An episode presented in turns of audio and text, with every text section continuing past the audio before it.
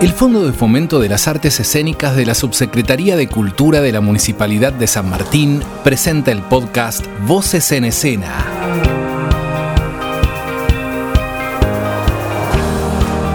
Con nosotros sus anfitrionas, Evangelina Tedesco y Claudia Sichetti.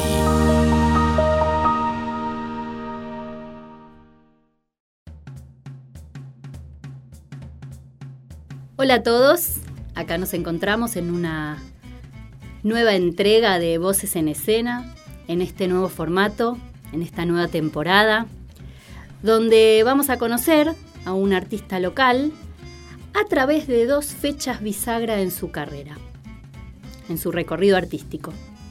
Aquí estamos Romina Fasani, Claudia Sichetti y yo, Evangelina Tedesco, para conocer a Matías Sanguñet artista multidisciplinario que se dedica a la danza, al circo y a las máscaras. ¿Cómo estás, Matías? Buenas, bien. Es loco escuchar decir eso de otra persona, ¿no? También porque uno como que se va poniendo etiquetas para encasillarse en algún lugar, ¿no? Y también que sea más claro lo que uno hace. ¿Y te quedan bien estas etiquetas o querés sumar o sacar Eh, alguna? No, creo que con el tiempo fui como acotando la descripción para que sea un poco más clara la búsqueda también y poder como... Creo que es más amplia en general, como en la vida de un artista la búsqueda me parece, pero como que estas etiquetas como que me encasillan en algo que vengo trabajando hace tiempo. Que es bien concreto. que es más concreto y es un poco más fácil de explicar, creo. Para también tener un diálogo de decir, bueno, hago esto. Y multidisciplinario porque por esto mismo, que tenés como un abanico abierto ahí de, Sí. de disciplinas que te atraviesan. Sí, total. Creo que también me pasa que, que ya es mi manera de vivir un poco. Como no es, es solo mi parte artística, sino que mi vida también se envolvió de eso y si bien hago trabajos fuera de lo artístico, están relacionados con eso y como que se retroalimenta de alguna manera mi parte artística con esos trabajos que también son de arte, o sea, como ayudando a montar obras o trabajando con textiles que montan otro tipo de obras que no son puntualmente escénicas. Entonces como que eso me da una retroalimentación que para mí me sirve para lo escénico, pero termino ayudando en otro tipo de obras que son multidisciplinarias también. Entonces por eso fue como no encasillarme en algo y nutrirme también de los otros como lenguajes que hay que están ahí conviviendo, digamos. Entonces como que me pareció como, ah, ok, no es solo una cosa. Y decíamos que entonces te vas a presentar a partir de dos años, fundantes, bisagra, hitos en tu carrera. Uno es 2018, que te voy a contar, estas entrevistas están auspiciadas por el Fondo de Fomento a las Artes Escénicas de San Martín y justamente en el 2018 es que nace este fondo. Se sanciona la ley que hace que este fondo sea, así que mira el año que te elegiste. Un año particular. Total. ¿Qué te pasó en ese año? Creo que fue como un momento clave porque yo venía como a hacer una carrera como más de universitaria de, en la UBA, de estar mucho tiempo sentado, como leyendo un montón de cosas y fue como que no me, no me estaba encontrando con eso. Esa carrera la terminé igual, pero en paralelo empecé a entrenar circo unos años antes de terminar esa carrera y me encontré con una docente que me dijo que vaya a estudiar eh, da- eh, elongación en realidad. Empecé haciendo elongación y al toque de que empecé me dijo el maestro, ¿por qué no probabas una clase de danza? Probé la clase de danza, entré en la compañía de formación artística y surgió un viaje a Bolivia, a un festival, que para mí fue como, ah, ok, como tenía que estar en este lugar, en este momento, y nos fuimos cuestión a bailar una obra con la compañía y terminé bailando otra obra con el director de la como de la formación allá en Bolivia. Entonces como que de repente estaba en Bolivia en un hotel bailando una obra de apertura de un festival y la obra de cierre. Y fue como, para mí fue como, ah, ok, esto me hace muy bien, eh, física, emocional, y siento que le, le puedo dedicar el tiempo también para que, no sé, sentirme mejor, como que fue como un- una apertura muy grande también, y también viajar, ¿no? Como que de repente era como estaba sucediendo todo en, en paralelo, era como muchas emociones, éramos un montón, en ese momento viajamos como 17 personas, fue un laburo muy grande también porque todos menores, no, yo creo que ya era mayor, pero había mucha gente menor. Mm.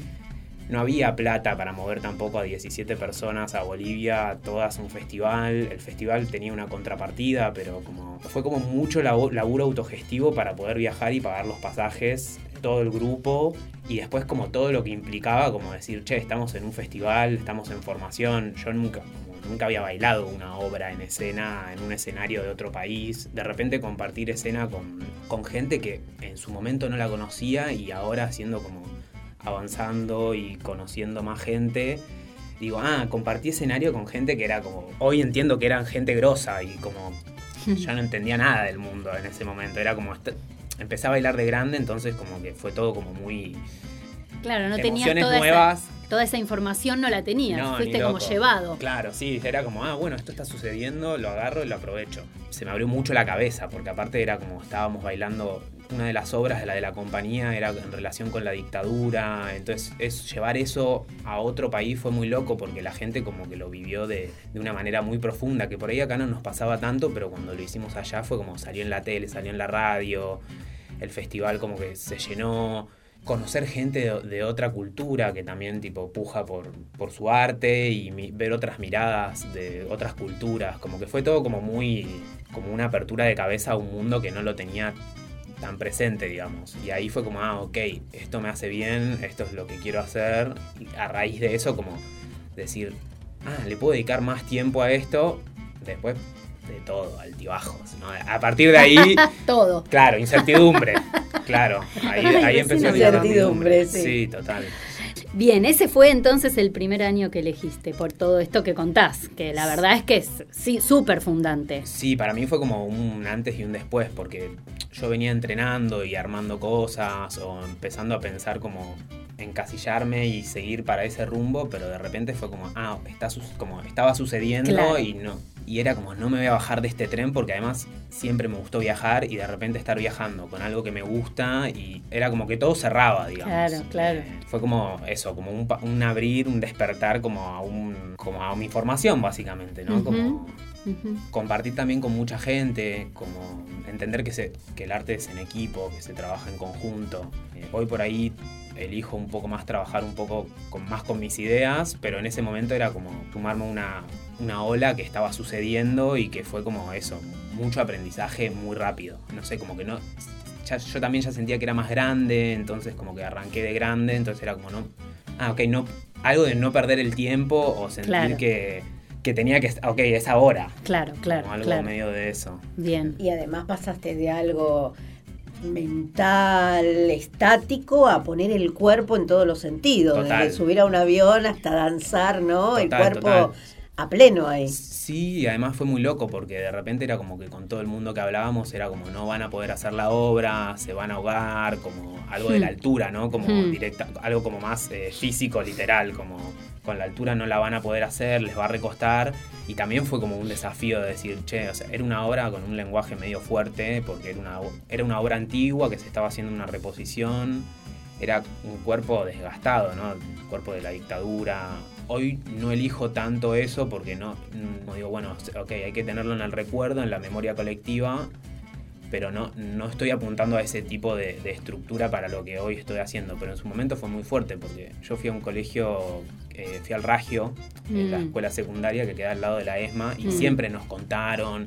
Y tengo amigas y amigos, compadres y familiares desaparecidos. Y fue mm. como, ah, ok, de repente estoy haciendo esto, estoy encarnando el cuerpo de una persona que, vivió eso y hacerlo en otro país, a 4.000 metros de altura, fue como, ah, no sé si yo, como algo de mí estaba muriendo y otra cosa estaba como renaciendo y fue como súper como marcador, digamos, en ese sentido. Claro.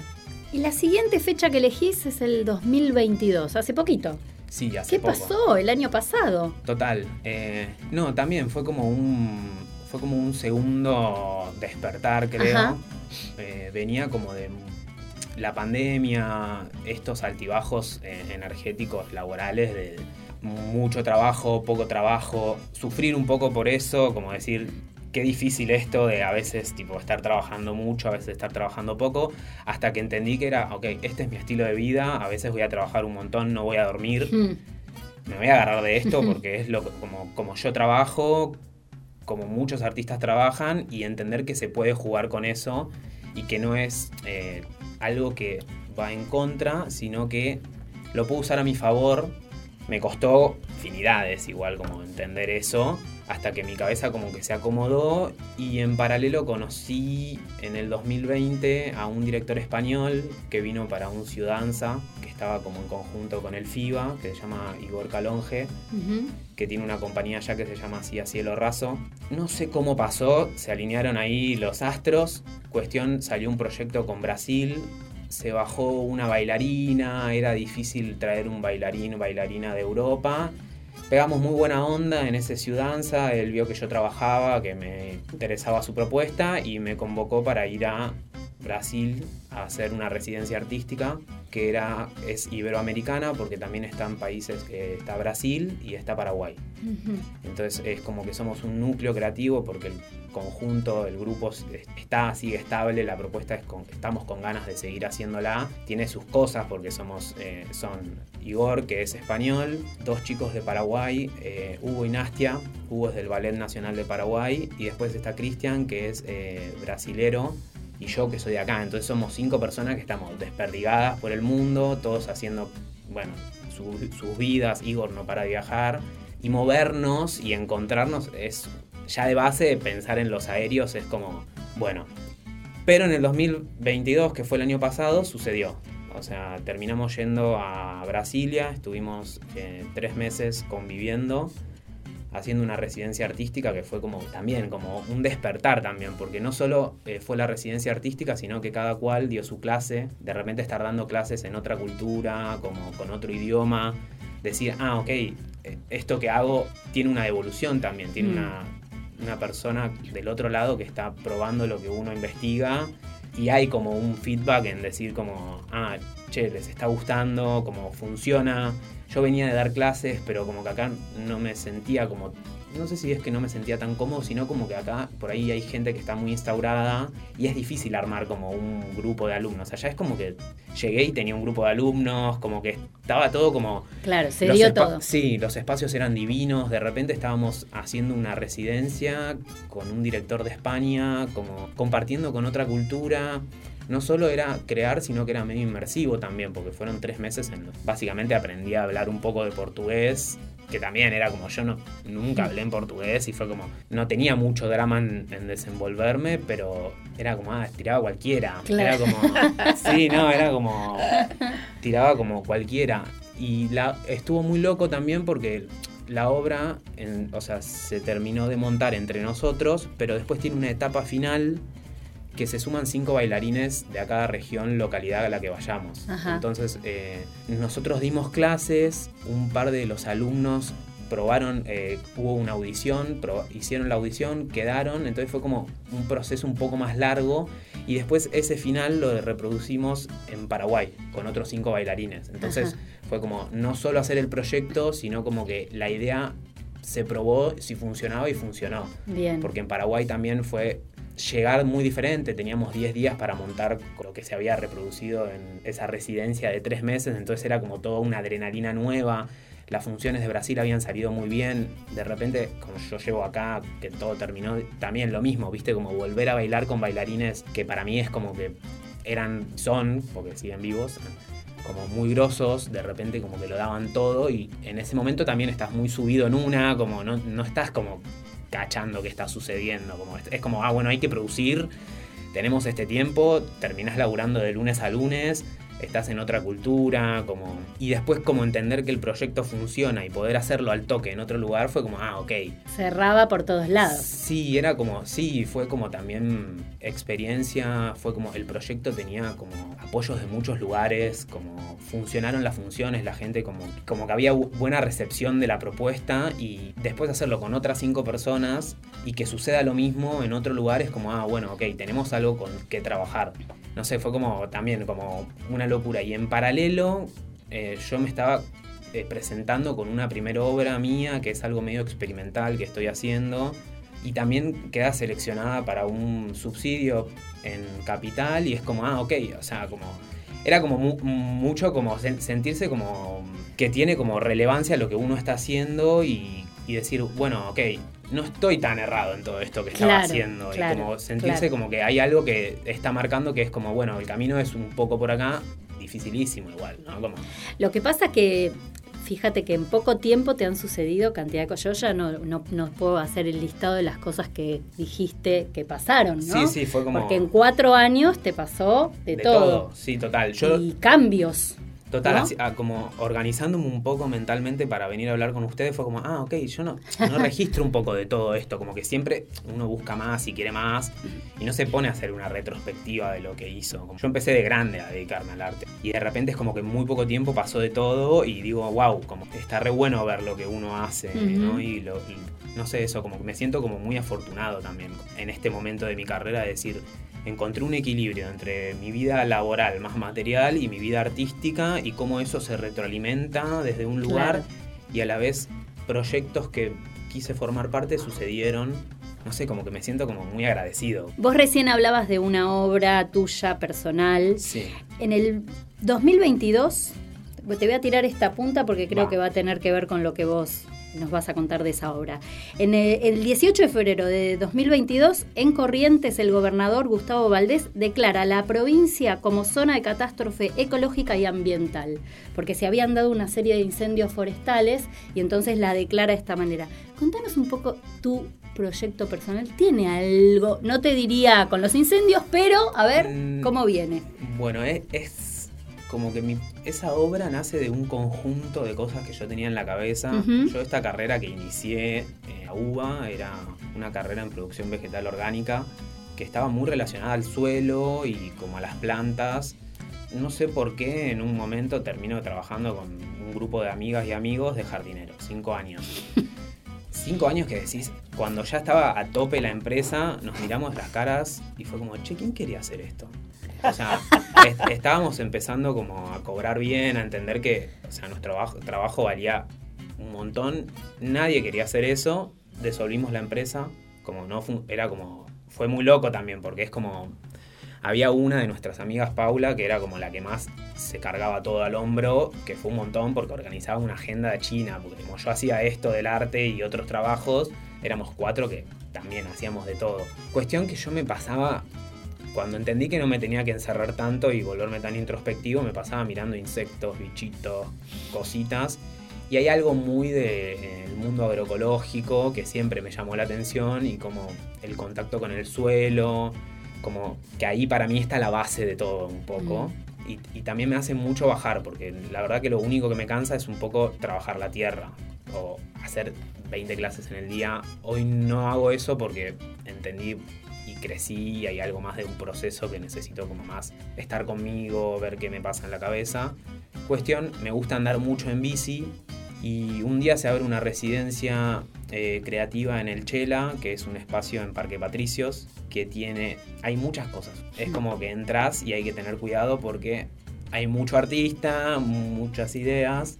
Cuestión, hago la residencia y termino creando una obra que se llama Retracción, que es una obra que usa la bici como eje principal y es un, recorrido lúdico participativo por el territorio. Está, es un personaje que está muy en relación con el suelo, eh, intenta hacer como un recorrido aplicando cierto contacto hacia la naturaleza, el recorrido está delimitado por afluentes de agua, espacios verdes o huertas barriales que funcionan, que hay en todos los territorios hay, y además eh, mete a la gente en otra manera de mirar su propio territorio, que para mí es súper rico y nada, también como decir una propuesta nueva que yo nunca había participado de algo así. Hay algunas experiencias eh, territoriales de recorridos de las cuales me estoy embebiendo, pero de repente era ambulante, en bici, como un montón de, de, desafíos. Y lo llevamos a Rosario, o sea, nos fuimos de Buenos Aires a Rosario en bici, lo hicimos en cinco, cada, fuimos con muchas obras de diferentes mundos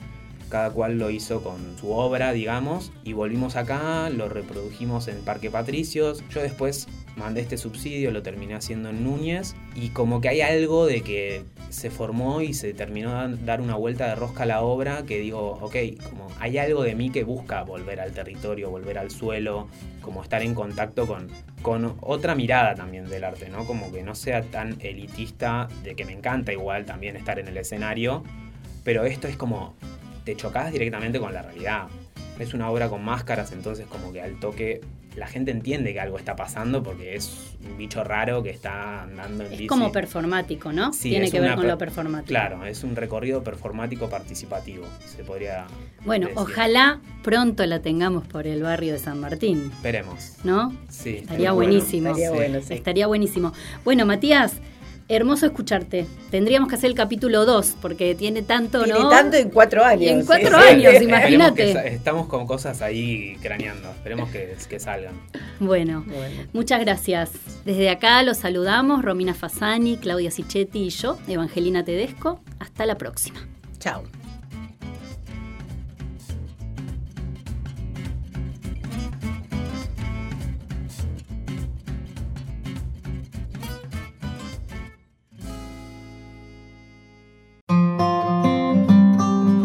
Presentó el Fondo de Fomento de las Artes Escénicas, Subsecretaría de Cultura, Municipalidad de San Martín.